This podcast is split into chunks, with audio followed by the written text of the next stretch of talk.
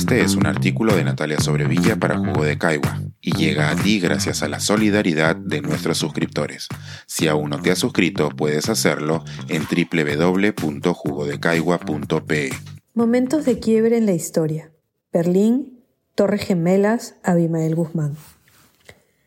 Hace exactamente 20 años, al mediodía de un soleado martes de septiembre, iba camino al Archivo Nacional del Reino Unido a seguir con mi investigación doctoral. Como mi embarazo estaba bastante avanzado, entré en un pub para pasar por el baño, y mientras lo buscaba vi por el rabillo del ojo que un avión chocaba con una de las torres gemelas de Nueva York.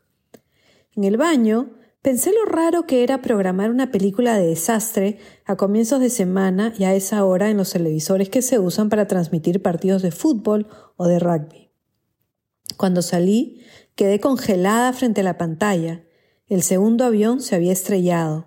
Luego colapsaron las torres, llegaron las noticias del Pentágono y los celulares, que en esos tiempos recién eran parte de nuestras vidas, comenzaron a sonar sin parar.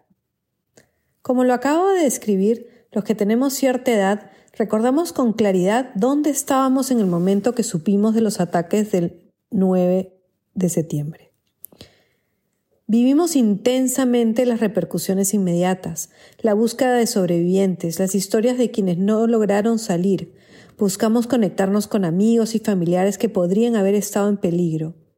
Luego vivimos las consecuencias de mediano y largo plazo, la invasión a Afganistán, el mismo fin de semana que nació mi primer hijo, la búsqueda de los culpables, la guerra al terror, la guerra de Irak, los ataques a Londres, a Madrid, a París.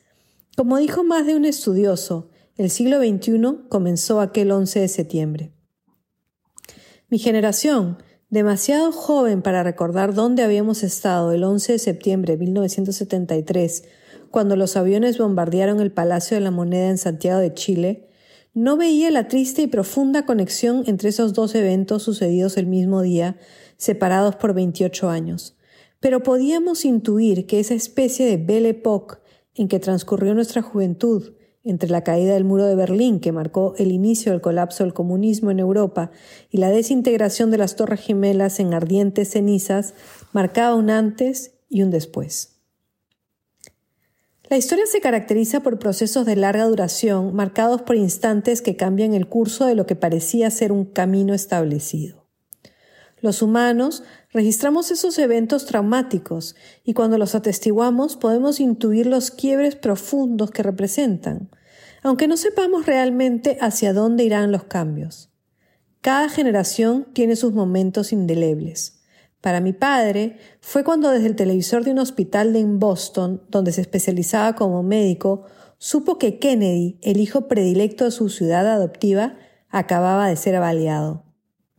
Los medios de comunicación masivos e instantáneos que caracterizan el mundo desde inicios del siglo XX han llevado a que estos hechos que antes se podían sentir solo en un lugar particular se conozcan y sientan de manera muy intensa en lugares mucho más alejados.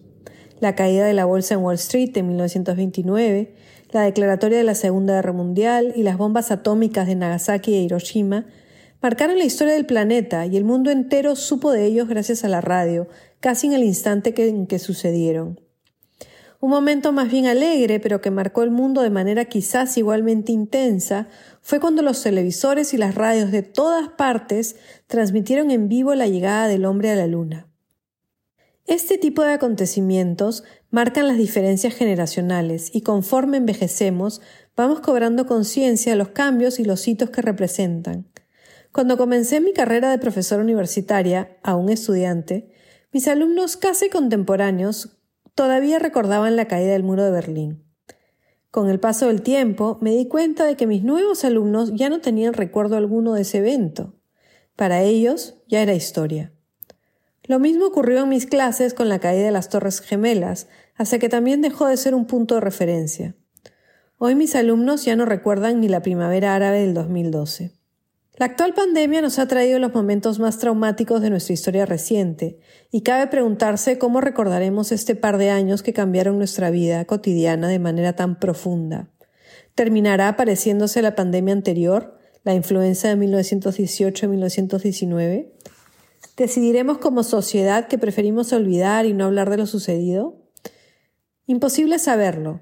Lo que sí sabemos, quienes éramos medianamente jóvenes cuando las torres cayeron, es que en esa corta década entre la caída del muro en 1989 y septiembre del 2001, soñamos que el mundo podía ser mejor. Postscriptum. Escribí este artículo antes de nuestra reunión editorial de Jugo de Caigua, y en ella me enteré de la muerte de Abimael Guzmán, el cabecilla del grupo terrorista Sendero Luminoso.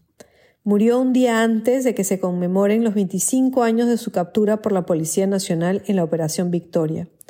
Sin duda, los años entre su captura y su muerte han marcado un periodo particular para esta misma generación que vivió los años de violencia en los que nos sumergió el hombre que se hizo llamar presidente Gonzalo.